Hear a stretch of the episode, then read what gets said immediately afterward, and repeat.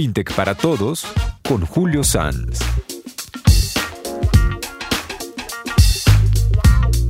En esta oportunidad, dentro de nuestro programa de FinTech para Todos, vamos a conocer y a entender lo que son inversiones digitales de impacto. Vamos a conversar con Andrés Galindo, emprendedor serial digital de impacto. Tiene varias inversiones, startups muy interesantes, exitosas en el mundo de, los, de las startups digitales y fintech en algunos casos. Y nos va a contar de su visión, de su experiencia en este sector tan importante con impactos positivos directos en la sociedad y en las distintas comunidades vulnerables a los cuales se dirigen estas inversiones.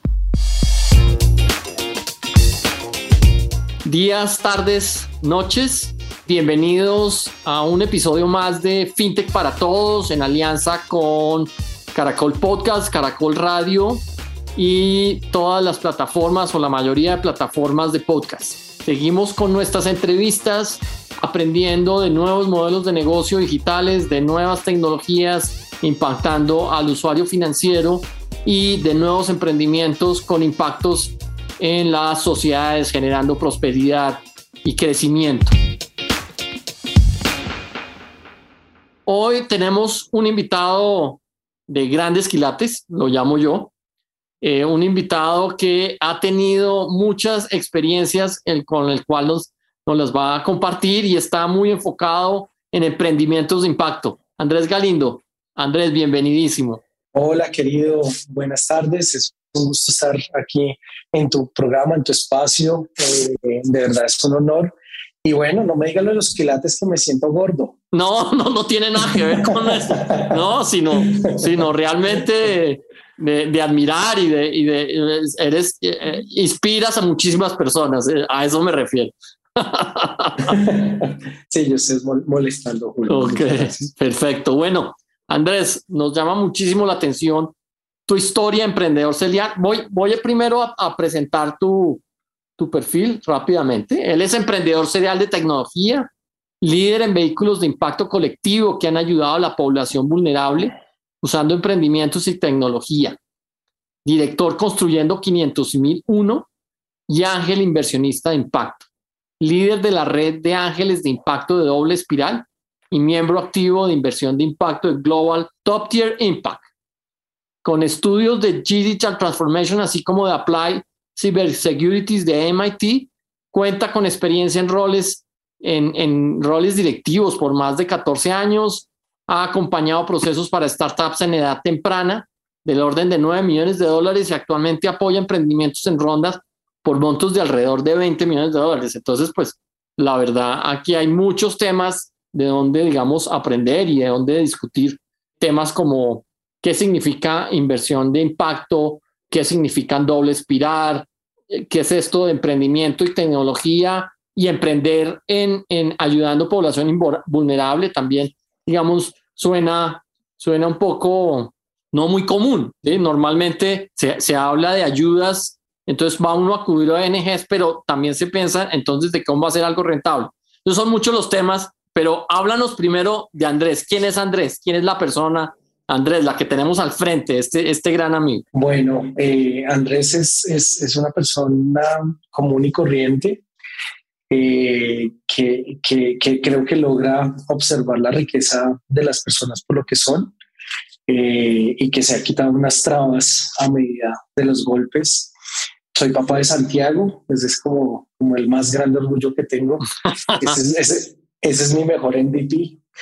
Y, y pues nada, es, es una persona que, que, que cuando empezó a observar este, tema que, que pronto es muy evidente para algunos, pero en, su momento como empresario para mí no lo era tanto, de ver tanta desigualdad, tanta inequidad, sentí pues tal vez esa misma rabia que, que de pronto se puede llegar a sentir de que eso está mal, pero enfoqué, enfoqué esa rabia hacia un lugar positivo y esto busquemos soluciones que, que, que, permitan cambiar esas realidades y, y, y, que la excusa no fuera o que no hay plata o que no se puede o que nunca antes se ha podido hacer, sino imposible que tengamos un mundo con alta tecnología, con toda plena revolución 4.0, incluso ya se habla de 5.0, eh, que tengamos emprendimientos únicos que pueden lograr valoraciones increíbles y una mano de cracks que, que están dispuestos a ayudar. Y hay muchos líderes en, un país como Colombia que, que, yo creo que más bien están muy dispuestos a, a, construir cosas. Yo creo que los empresarios de Colombia, eh, los líderes, incluso los artistas, o sea, casi que de todos los frentes, quieren aportar y quieren construir. Casi todo el mundo quiere ayudar, pero no, sabe cómo hacerlo de pronto de la mejor manera. Y juntamos todo esto para construir esos proyectos para, para ayudar. Entonces yo definiría que, que, que, Andrés es un conector. Realmente ese es como, como, como, como ese saber o, ese don que el universo, la madre tierra, Dios o lo que los, los que nos escuchan quieran creer. Eso es lo que creo que, que tengo. Muy bien, eh, maravilloso. Pero antes de comenzar, una pregunta. ¿Qué haces en tu tiempo libre? bueno, digamos, yo, yo creo que mi, mi, mi pasión realmente está en, construir cosas, entonces casi que para mí no, no, no, no siento como esa necesidad de, de, de tener, digamos, como múltiples oficios, sino que para mí, por ejemplo, estar trabajando, adelantando cosas el sábado domingo es para mí como, como la mejor forma de gastar mi tiempo libre. Pero evidentemente, pues a veces eh, leo, me gusta leer bastante. Eh, llevo, llevo 24 libros ahorita de este año, pues para el tiempo pues, que uno tiene disponible. Eh, ahorita he estado increíblemente apasionado por las series. Breaking Bad, la nueva de Game of Thrones, sí que, que hay uno aprendiendo por el lado de emprendimiento. Este Breaking Bad es muy bueno para, yo creo que él, el vivió lo que es emprender de verdad. Y pues obviamente pasar con, con, con Santiago, mi hijo principalmente, y, y, viajar. Viajo más o menos bastante. Bueno, excelente, maravilloso. Nuevamente, Andrés, muchas gracias por aceptar este espacio para conversar. Vámonos entonces con algo de definiciones para la audiencia entendamos qué es inversión, emprendimientos digitales de impacto, por qué la frase de impacto eh, va de la mano de emprendimientos digitales. Bueno, perfecto. Pues, pues mira, digamos que las startups o estos emprendimientos de tecnología, que preferiría como enmarcarlos allí, eh, a veces siento que les faltan un propósito mayor, así como nuestra vida, ¿no? Nuestra vida, yo creo que uno hace muchas cosas y, y, y súper bien. Además que nadie es quien, pues, para decirle a uno, de pronto que hay que hacer en la vida, pero he percibido en mi experiencia que las personas que tienen un propósito mayor y que es a veces más allá de ellos mismos, de su ego, y es un poco el de servir, el de ayudar a los demás, eh, sea un ser vivo humano, sea un árbol, sea el agua, sea eh, los animales, tienen como una vida más satisfactoria, se sienten como de mejor manera. Entonces, eh, al final de cuentas, el emprendimiento de base tecnológica o las startups de impacto es estos mismos emprendimientos, pero que están enfocados a solventar retos de la vulnerabilidad. Entonces, eh, si queremos, por ejemplo, combatir el, eh, digamos, el hambre cero y creas una startup que va a intentar mejorar las eficiencias, digamos, de, de los alimentos y el desperdicio de alimentos, estás creando una startup por ejemplo, que combate hambre cero. Entonces, pero, pero piensa en esto. Imagínate que tienes un propósito mayor, porque pues estar luchando contra el hambre es, pues, es un propósito bien, bien bonito.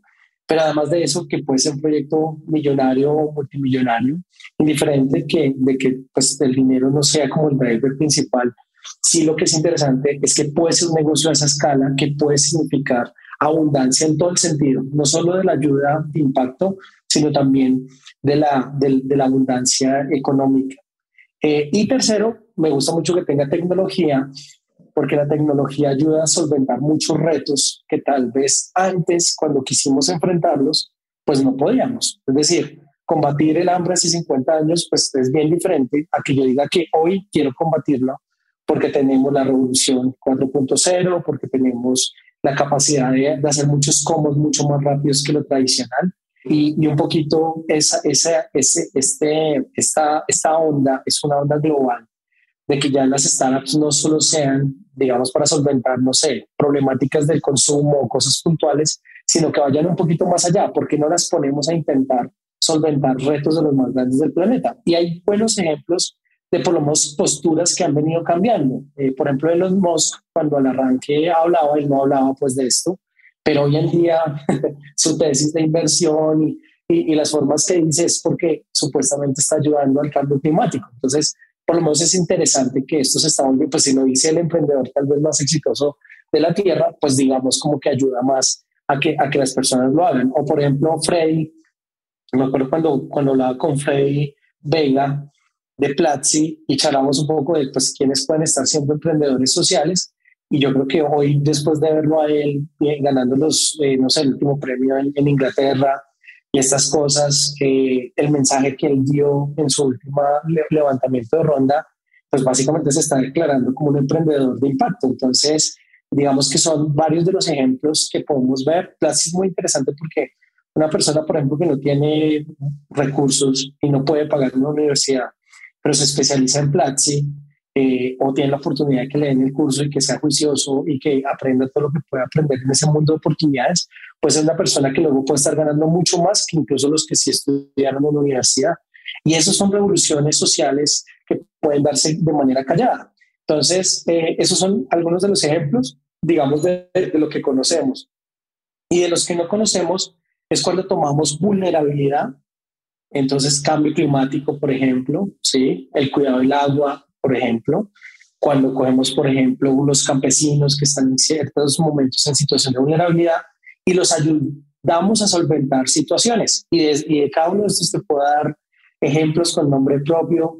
La, gran ventaja que tengo es que eh, eh, puedo decir que, que acompaño y que en algunos casos soy amigo de emprendedores extraordinarios que están haciendo cosas muy bonitas y, y que muchos son colombianos. Excelente, pues la verdad, mi pregunta iba, luego de esta introducción, iba un poco hacia, hacia ese lado, en que nos contaras en qué emprendimiento has estado, conoces, que pueda uno, digamos, ya contextualizar y aterrizar para, para, para que entendamos un poquito más de qué se trata. Dijiste algo espectacular que es, a través de esto se hace una revolución social increíble, una revolución silenciosa, lo dijiste, eh, porque claramente ahí lo que se está creando es prosperidad para un segmento de población específica donde se les mejore sus condiciones de vida y, es rentable porque pues está generando valor. Claro. Mira que te voy a dar unos ejemplos y luego, y luego voy a entrar los a, profundizar de una. En el marco general de inversión de impacto, por ejemplo, para que le pongamos también números a esto, que, que, que se le pone más sustancia, por ejemplo, el BID habla que del 2022 al 2025 la inversión de impacto está en 25 billones de dólares en Latinoamérica y en tres años va a crecer al doble, a 50 billones, digamos, como tal. Eso es muy interesante porque significa que mientras hablamos que el dinero está difícil, que cómo conseguir una ronda, que, que Dios mío, ¿dónde están las oportunidades? Porque obviamente vemos cosas que se ven difíciles en nuestra economía, etcétera, temas de gobierno y demás, pues hay grandes oportunidades que se están abriendo. Entonces, esto no solo es como algo como, ay, qué chévere cómo te vas a sentir como persona, sino no, tal vez puede ser el shift que requieren los startups para seguir encontrando fondeos sin tanto problema. Entonces, eso por un lado. Eh, de los casos en particular, a mí me gusta uno de una persona que admiro profundamente, se llama David, David de Agrap, el fundador de, de, Agrap, que es una fintech además y que, y que, y que seguramente eh, si no ha estado va a estar en tu programa. Con seguridad que va a estar, eso sí lo tengo dentro de mi listado. Eso, espectacular. Tengo el honor de, de ser parte de su, de, de su junta directiva y allí, por ejemplo, tenemos un caso digamos que, que suena muy interesante. Obviamente es una startup como todas que está en una etapa inicial, ya pues con ciertos hitos, ya ha hecho ronda presemilla, ahorita pues en su ronda semilla, pero podemos ver cosas interesantes. De los más de 100 proyectos que se han financiado en promedio, cada vez que financia los proyectos de pequeños campesinos, estos campesinos mejoran sus ingresos en más de 350%. Entonces, eso es muy interesante porque en vez de darle subsidios, porque a veces se piensa que si vamos a ayudar toca darse subsidios o regalar plata, obviamente pues en situaciones de urgencias hay que obviamente hacerlo, pero en términos generales, más que subsidios necesitamos los impulsos adecuados para que ellos mismos puedan construir su abundancia, porque como dice el viejo adagio, pues es mejor en vez de dar pescado, pues enseñar a pescar y tal vez darle la caña que, es la que a veces le hace falta a la gente. Entonces, por ejemplo, 350% cada del ingreso que crece para cada campesino. Segundo. O sea, hay 100 campesinos que han mejorado su calidad de vida. Sí, ya, ya son más. Podemos pero hablando, pero hablando de ese número. Sí, claro. Más o menos un número, si has, si has financiado 100 proyectos, pues son 100 campesinos con sus familias de que han mejorado su, nivel de, de, ingresos. Total, y que son casos reales, es decir, esto no es como una opinión académica de que tal vez podemos hacer esto, no, esto es una realidad, ¿sí? Lo segundo, cada proyecto genera en dos campesinos, y ahí, tiene mucho sentido lo que dice el gobierno, genera muchos más empleos tradicionales que lo que puede generar otras industrias. Entonces, por ejemplo, cada, cada proyecto de ese pequeño campesino generó cuatro empleos directos. ¿sí? Entonces, es súper interesante porque entonces ya no son 100, sino 400 de entrada los que se ven beneficiados de manera directa. ¿sí? Y lo otro que es interesante es que igual la fintech, por ejemplo, Grab hoy en día está con un cap, una valoración de, de alrededor de los 12 millones de dólares y, y, es una compañía, digamos, muy, muy bien, eh, digamos, fundamentada con, con, indicadores muy juiciosos, incluso eh, dentro de Rockstar es uno de los mejores del batch, de los batch que ellos han hecho. Entonces, digamos que son, son estos buenos ejemplos que vale la pena tocar, porque si por ejemplo el gobierno, y, ahorita que lo de la reforma tributaria está tan, tan en furor, pues yo decía, hombre, si le ponemos toda esa carga, por ejemplo, una reforma tributaria a un emprendedor, ¿será que el gobierno es consciente que, por ejemplo, para hacer este ejemplo, Agrap es tal vez el mejor socio que puede encontrar en Colombia para ayudar a cumplir la meta que ellos tienen de ayudar a sembrar un montón de nuevos temas? Porque no solo es la plata, uno a veces cree no, ya tengo la plata y yo con la plata hago todo. Pero resulta que el gobierno es lento, por más, y no es por este o el anterior, los gobiernos son muy lentos. En general. Pero sí, que, claro, y si tienen operadores privados, como por ejemplo una startup que ya va, es muy rápido, pues es un complemento muy interesante para unir retos similares. Agrap quiere solventar de manera integral los retos que tiene un campesino, probablemente el gobierno también. Entonces son más aliados que incluso eh, contradictores o, o, digamos como que estén en, líneas diferentes. Por ejemplo, ese es un ejemplo muy bonito con el agro. Te, hago, te hago el sueño para, para que uno entienda también las dimensiones. Si, por ejemplo, cogiéramos, asumiendo que logramos mantener el nivel de eficiencia de Agrap a medida que crece y que en tres, cuatro años, como es el plan, estuviera llegando a, a cientos de miles de campesinos, digamos, podríamos decir que podríamos crear una economía nueva de agricultura por un billón de pesos nuevo, por ejemplo. ¿Sí? No, merece todo el apoyo, todo el apoyo esa, esa, esa iniciativa. Cuéntanos de otra, cuéntanos porque son varias en las que estás. Dale, bueno, esta tiene mi corazón y es donde, donde ahorita estoy, digamos, como emprendiendo, que se llama Sana Solutions. Eh, y tengo el honor de de compartir con un par de founders espectaculares que se llaman Francisco y Javier. Eh, y, y, pues lo que han logrado es increíble. Desarrollaron una tecnología que permite proteger el agua. ¿Por qué proteger el agua es tan importante hoy en día? Resulta que la, la mitad del mundo en, en, tres años va a estar viviendo en zonas de escasez de agua. Es decir, vamos a tener problemas más serios de agua que lo que tenemos hoy en día. Y tú puedes creer que cada vez que vamos a almorzar afuera, a un restaurante eh, y demás, eh, estamos contaminando sin querer esa agua y hay un, hay un mal escondido que no conocemos bien que se llama la grasa. La grasa, cada litro de grasa puede contaminar hasta 40 mil litros de agua es decir, que en un restaurante promedio en un día puede estar contaminando un, millón de litros de agua al día, un solo, una sola sucursal de un restaurante. Un, un local. Un local de restaurante. Sí. estamos hablando de una, de una bomba atómica, pero calladita porque nadie, digamos, que lo, lo, lo, entiende bien. Hay una solución después del pasado, casi que el siglo XIX, eh, en 1800 y pico se creó algo que se llama las trampas de grasa, eh, pero estas trampas solo capturan algo así como entre el 30 o el que es más juicioso hasta el 50% de la grasa. Entonces, esa no es una solución que fuera incluso viable. Eh, Javier de Castro, nuestro inventor, creó una, máquina, una especie de robot, que lo que hace es a través de, un tratamiento primario eh, industrial, eh, con calor, fricción y tecnología, poder separar la grasa entre, para que sea más del 90% de, de, la captura de grasa que se pueda, incluso ha habido momentos de, del 97%.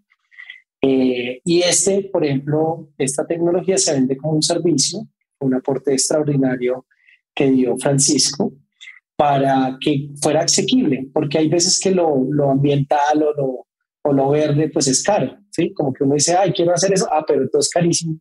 Nosotros lo que dijimos fue, no, venga, rompamos eso. Entonces creó un canon mensual muy, muy bajito, eh, que casi que por el mismo costo de lo que ya se gasta en, en hacer el mantenimiento de la trampa, digamos, tradicional, se pone este separador de grasas a través de un servicio de economía circular y recogemos esa grasa y con esa grasa le damos una nueva vida para generar energía alternativa. Y esta startup se llama Sana Solutions y es tal vez, ahorita se ganó este año con el BIT, el premio al mejor proyecto de Latinoamérica del cuidado del agua. No, espectacular. Esa es otra historia bonita, porque imagínate, lo que está afectando nuestra, nuestro, nuestro medio ambiente, podríamos ponerlo a que nos genere dinero. Imagínate. Ahora, ¿cómo venderlo? ¿A los restaurantes o cómo venderlo a las industrias que utilizan grasas? Pues mira, Básicamente el, el, tema es, toca crear una propuesta de valor suficientemente poderosa, fuerte, relevante, que permita mostrar los diferenciales adecuados de esto. Es decir, esto no puede ser simplemente algo hippie que sea como, ay, qué chévere, que esto es verde y ya. No. Al final esto es un negocio y como negocio concreto se ha creado una propuesta de valor que, que es contundente. Te genera ahorros, te quita ineficiencias te mejora las posibilidades, te mejora las posibilidades de, de, digamos, de varios frentes como cuidar a tu gente, cuidar el ambiente, tiene un sello de certificación de mitigación de impacto. Cada servicio al menos mitiga 5 toneladas de carbono por una entidad en, en, Holanda, certificado de manera científica. Entonces, cuando tú pones todo en ese valor y tras el hecho te ahorras plata, pues pues es difícil que no lo hagas. Eh, eh, entonces, es, ha sido un poquito así este tema. Igual cuesta trabajo, ¿no? Porque así sea muy bueno, de pronto la gente no lo conoce, entonces va a tomar un tiempo de, de adaptación, de, de, entendimiento, de madurez, eh, pero esto va a ser la solución que todo el mundo en el mundo va a estar usando. Bueno, diste dos ejemplos interesantísimos. Me gustaría ir un poco ya como a esas características de los emprendimientos digitales de impacto exitosos. ¿Qué deberían tener esos, esos emprendimientos? ¿Cómo, ¿Cómo identificas tú un emprendimiento que decir, este, este va a ser exitoso y este no? Mira, pues primero eso es, es, muy difícil, digamos que la, la, tasa de éxito de un emprendimiento pues es, es, muy bajo que vaya a ser exitoso, pero digamos que por la experiencia corporativa más algunos insights que uno ha visto de enseñanza pues, de, múltiples mentores y influencers de estos temas, más la experiencia pues, de, de otros inversionistas y demás, ya uno empieza como a, tener ciertas categorías que uno profundiza para validar mejor. Lo primero, la verdad, para ser muy honesto y muy sincero, a mí me gusta ver el corazón de, de los emprendedores. Okay. Y es entender por qué lo están haciendo, o sea, por qué esto si, por ejemplo, mañana se consiguen un mejor trabajo o, algo más tranquilo, porque es que, no sé, todo el mundo sueña con emprender, pero la verdad uno debería estar muy seguro si quiere emprender, porque esto es demasiado complejo, demasiado difícil y demasiado retador en, en, muchos aspectos de la vida, tiempo, plata, bueno, etcétera. Entonces, entonces tiene que haber un plus, o sea, tiene que haber una locura en esa persona para hacerlo. Entonces me gusta ver el corazón porque si, por ejemplo, me acuerdo mucho eh, el caso de Arcángel eh, con Laura y con José, que tiene una que espectacular, pues. Y, y, y, por ejemplo, montaron la startup porque precisamente quieren prevenir enfermedades. Y resulta que uno de sus familiares murió por esas enfermedades. Y esa persona se dijo a sí mismo que no quería que nadie muriera más si se podía prevenir ese tipo de temas y que por eso se quiso meter a aprender de eso. No, pues con un propósito superior impresionante. Eh, exacto. A mí me parece que es muy importante entender la historia de la persona, qué hábitos tiene, qué pena a veces lo espiritual, pero me gusta saber en, lo espiritual qué le gusta, porque si yo sé que hay una persona, por ejemplo, muy alineada, muy arriesgada, arriesgada a, a que quiere realmente ayudar, por lo menos sé que puede ser que falle por tecnología, que falle por, por dinero, que falle por las mil cosas que tiene que hacer, pero no va a fallar por su voluntad, porque su voluntad va a matarse por hacer eso. Y esa es la confianza que a mí me da. El segundo punto, que ya empieza a ser lo más terrenal, ya lo más normal, porque yo creo que ninguna aceleradora inversionista va a decir lo que dije en el primer punto, eh, básicamente me enfocaría mucho en, en el modelo de negocio. ¿Qué tan factible es ese modelo de negocio que sí pueda ser comprado, que sí pueda ser valorado, que su propuesta de valor realmente sea contundente y que el mercado la quiera comprar? Evidentemente que haya un mercado, un mercado que tiene la posibilidad de crecer, porque es que si no crece entre 30 a 100 veces en 5 años, pues digamos el riesgo de que la inversión que tú metiste de va a ser muy alto. Entonces tiene que tener un mercado suficientemente grande como para que pueda crecer casi que ilimitado en los mercados donde pues digamos va, va, va encontrándose. Y a partir de ahí, evidentemente, pues son muchos temas. El modelo financiero, yo soy rígido con, con el modelo financiero. A veces la gente lo pone como, ay, sí, es cualquier cosa que uno ponga en un Excel. No. Si usted pone un plan, si usted pone unas métricas, me parece que da una, una, una racionalidad que le ayuda a uno a entender si lo que usted está diciendo sí tiene sentido o no.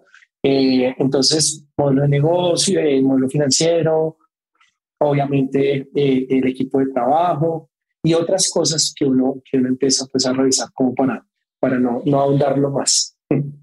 Interesantísimo. Ven, ¿cómo ves a Colombia versus otros países donde el emprendimiento también va realmente marcando historia? Mm, y vamos muy bien. Yo creo que vamos muy bien pues, eh, digamos que creo que los esfuerzos del pasado gobierno eh, fueron muy, muy positivos para, para, para ponernos en el mapa. Eh, y, te lo digo, ya ni siquiera lo impacto en muchas cosas.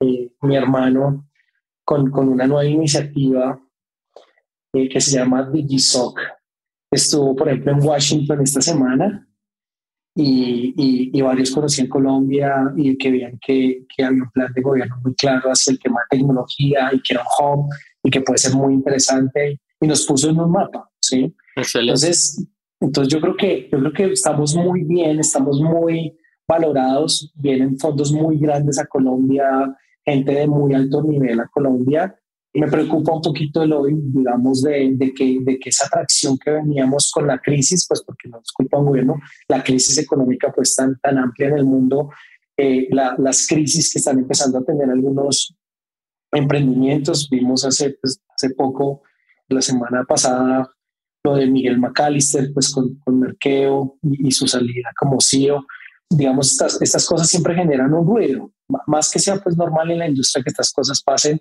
pero pues cuando uno empieza a escuchar ruido, pues la gente empieza a sentir temor y si uno le suma eso reforma tributaria, patrimonio, etcétera, entonces lo, lo, que, lo que puede pasar es que se empiece a pagar cuando estaba empezando a incendiarse el tema. Entonces veo una oportunidad muy buena y veo que Colombia es el lugar para hacer muchas cosas. Espero que no nos dejemos llevar por la histeria del miedo eh, y los temores que, que a veces es tan contagioso, ¿no? Claro, totalmente. Estamos con Andrés Galindo en esta entrevista de altísimo interés para todos los emprendedores digitales y aquellos que quieren hacer inversiones de impacto. Andrés, con todo lo que hemos conversado, ¿qué le recomendarías tú y qué debería hacer un emprendedor digital de impacto cuando quiere, tiene una iniciativa para sacarla adelante? ¿Qué le recomendarías? Bueno, mira, yo... Que te busque como mentor, sería una excelente, pero aparte de esa, ¿cuál podría ser? No, como todo, todo, depende un poquito del, del, del momentum que, que en, donde esté viviendo. Creo que este es el tema de impacto, a diferencia del ecosistema de emprendimiento, no dicho, el ecosistema de emprendimiento es pequeño, pero el de emprendimiento de impacto es todavía mucho más pequeño. Así es. Entonces yo creo que uno, uno no debe estar solo, uno debe intentar buscar amigos, colegas, eh, compañeros, eh, mentores, aliados que le puedan ayudar a pivotear esto porque esto solo va a ser muy difícil. Hay una gran ventaja cuando uno cuenta un proyecto de impacto, como siempre tiene un propósito mayor, casi siempre va a ser visto como más interesante, más chévere y como algo que, que de pronto vale la pena ser ayudado. Entonces yo creo que puede recibir muchas ayudas, incluso pues, de empresas y demás. Dependiendo de la, de la etapa de madurez, digamos, los retos y, y, las cosas que tiene que hacer son diferentes. Si está en una etapa muy temprana, yo creo que es, es, es, bueno que busque como ángeles inversionistas iniciales, como esa ronda primaria de Friends Family como tal, que busque eso que ellos luchan, es decir, yo soy, no sé, cuido a, eh, mi servicio, le mejora la calidad a la tercera edad. Ok, búsquese qué empresas y qué entidades del gobierno y qué fundaciones trabajan tercera edad y que sean afines a lo que usted hace. Ok, importantísimo. Porque pueden llegar a ser grandes aliados que les ayuden a, incluso a poner plata, a ser inversionistas, bueno, a moverlo de una manera particular. Segundo, en el, en el, en el gobierno actual, o por lo menos lo que era Impulsa antes de este gobierno, eh, había muchos programas que pueden aportar mucho valor y están empezando a ser los primeros de aceleración y demás y de apoyo hacia temas de impacto. Entonces, yo creo que buscar a se emprende, buscar, digamos, si ya es más artesanal, pues al, al SENA, o si ya es como más elevado directamente hacia, hacia, hacia lo que puede ser el programa de apps.co, puede ser una, una buena, buena estrategia para empezar a, acelerar, a cultivar tu proyecto. Si ya está en una etapa un poquito más madura, es decir, ya está vendiendo, ya tiene un prototipo, ya tiene ese potencial, búsquese una aceleradora, una aceleradora que lo lleve a otro nivel y ojalá que fuera de impacto. Entonces está Felipe Santa María, tiene uno de los mejores programas de aceleración eh, con Rockstar y Rockstar Impact, que tiene foco de impacto. Está con Federico en Medellín, con el Impact Hub de Medellín, tiene un programa de aceleración muy interesante para el tema de impacto. Eh, Connect tiene algunos focos de impacto, a veces saca health a veces saca cosas de, digamos, de ese estilo. Está más challenge en México, pero puede ser virtual. Después tiene un viaje, pero pues es muy puntual puede ser pues interesante como tal. El beat anda buscando cosas de este estilo y puede estar de pronto armando eventos, cosas de ese estilo. Y, uno empieza pues a la línea ya de fondeo. Entonces, hay muchos fondos de inversión que invierten en el impacto. Entonces, está, solo como para hacer un ejemplo, Fondo Acción, Fondo Alfamundi, el Fondo de la IAN, Amplifica, eh, MGM Innova Capital, está, digamos que, pues hay un listado, pues digamos, como grande de este tema, pero para hacer unos ejemplos así rápidos, entonces uno ya podría estar como conectando inversión y, poder, digamos, escalar el proyecto ya, ya más a, otro nivel. Ya cuando uno ya está por encima de semilla, está en serie, ya uno ya tiene mucho más claro, claro el tema y probablemente uno, uno sugeriría que busque puertas globales. Sí, la, la parte inicial es la más, la más compleja. Eso. Ya comienza contracción y ya, digamos, comienza a coger ritmo. Yo he visto que la mayoría de los emprendimientos, y tal vez por eso he venido insistiendo en, en, en, este tipo de programas, en visibilizar, o sea, la mayoría, muchos emprendimientos terminan muriendo porque no generan la atracción suficiente. No, no, no creo que mueran por demasiada atracción, Pueden, si no están bien administrados, pero en últimas muchas veces no logran los números de ingresos y de tracción que necesitan y eso es resultado de que no logran visibilizarse. ¿Tú compartes esa, esa apreciación de, la, de, de, por qué muchos emprendimientos no llegan a madurez? No necesariamente es así, pero sí estoy de acuerdo con lo que tú dices.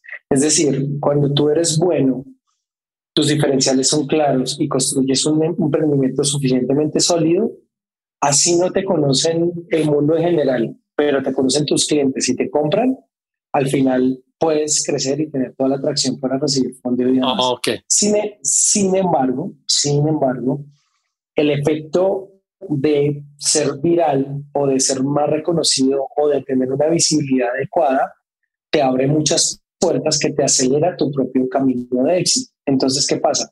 Acá no es suficiente ser bueno. Creo que uno tiene que moverse, uno tiene que ir a buscar lo que, lo que está necesitando. Entonces el mundo es muy grande y hay muchos que tienen muchas puertas y que quieren ayudarte, pero tú no lo sabes. Claro. Tu capacidad de poder encontrar esas puertas y llegar a ellos, ojalá con posición, con un amigo, con un aliado, con alguien que conoce y que, que es como esa peer party de confianza que, que, que te abre esa puerta, facilita muchísimo que tú puedas generar alianzas muy rápido, crecer probablemente, incluso hasta recibir inversión porque, porque así funciona todo, ¿no? Las conexiones y, y, llegar a los, a los, a, los, puntos especializados. Interesantísimo. Andrés, unos últimos consejos. Yo, yo pienso que la, la, la mente es el secreto para, para esto. Si uno tiene una mente que uno puede tener muchos defectos, sí, eso, eso no hay problema. Pero si uno tiene una mente que le permita eh, coger esa pasión y llevarla a la acción, digamos que uno va a poder sacar muchas cosas adelante y ese límite va a ser la mente. Eh, muchas veces el éxito de los proyectos es la capacidad mental de esas personas de creer que sí es posible. Porque si usted ni siquiera se deja abrumar porque eso es grande o porque se ve muy difícil, pues ya de entrada ni siquiera pues va a usted poder casi que, que arrancar. El límite está muchas veces en la mente. Entonces yo lo, lo que primero siempre diría, uno, uno cree que es racional, ¿sí? Todos partimos que no, somos súper racionales y, y, todos somos súper estudiados, pero pues tenemos a veces un tema de inteligencia emocional de, de un niño chiquito, pues pataleta. Entonces, yo lo que diría es, piense muy bien qué es lo que está pensando y que si es real o no el proyecto. Y si se logra quitar esas trabas que le dicen que usted que esto no va a ser probable, que no hay plata, que, hemos dicho, mil excusas le va a dar y logra atravesar de eso eh, eh, digamos, de una manera valiente, pues tal vez va a estar listo para hacer un emprendimiento. Y ya cuando está en el emprendimiento, digamos que, como dice un gran amigo, mentor, Jorge Bermúdez eh, y ángel inversionista de impacto, 20% es la, la, la, inspiración y 80%, y 80 la transpiración. La transpiración. Trabajo fuerte y duro. Exacto. O sea, aquí usted no espere que, que, el, mundo tiene que parar, así su tema sea el más noble, el mundo no va a parar por usted a venir a que le caiga el dinero y que le caigan los clientes. Usted tiene que hacer que su sueño a punta de disciplina y trabajo, que es de todas las semanas, de todos los días, de, de, es, que esto es como el reto Milo. El reto te lo pones tú, ¿sí? O sea, esto, esto es usted contra usted mismo. Esto, esto, no es si usted lo están viendo o si un tercero le va a pedir una otra, otro resultado esta fase temprana depende mucho que usted mismo va, va, tiene que hacer cosas muy duras. Por eso insisto, uno tiene que estar seguro si está dispuesto a, a, hacer este camino, porque puede ser un camino muy solitario y puede ser un camino, digamos, de, de una gran frustración, pero, pero obviamente uno la goza mucho y si lo logra pasar como esos momentos como de quiebra importantes y tiene un buen equipo al lado, o sea, el otro sería no ande solo, porque de pronto tú te puedes quebrar, digamos, uno como en la mente y decir, oye, ya no puedo, pero si uno tiene uno, dos, tres socios al lado, cracks que le dicen tranquilo, fresco, que yo me sentí ayer así, pero pensé en esto, mire todo lo que hemos hecho y lo levantan a uno y lo llevan. Esto, esto no es una, una carrera de 10 metros o de 100 metros. Esto es de resistencia. es una maratón, esto es de resistencia. Si esto no es de motividad un ratico, esto es de darle en, el, en el profundo. Entonces, como para darte algunos consejos, yo diría que esos son los tres primordiales, ya el resto va, va pasando. Perfecto. Pues Andrés, mira, interesantísima la conversación, aprendimos muchísimo, sobre todo nos inspiramos en todas tus historias y tus experiencias. Nos encantaría volverte a tener en, aquí en estos micrófonos y, mil gracias. No, Julio, a ti. Es, es un honor pues, que, que, esté aquí donde han pasado personas como tan interesantes eh, y cualquier cosa del mundo de impacto, ya sea directamente o si de pronto podemos compartir el espacio con otros emprendedores, sería genial para que también conozcan historias bien interesantes. Me parece buenísimo. Podemos armar un panel, un foro. De una, discutir con eso. Queda, queda, queda en la lista, pero lo hacemos con seguridad.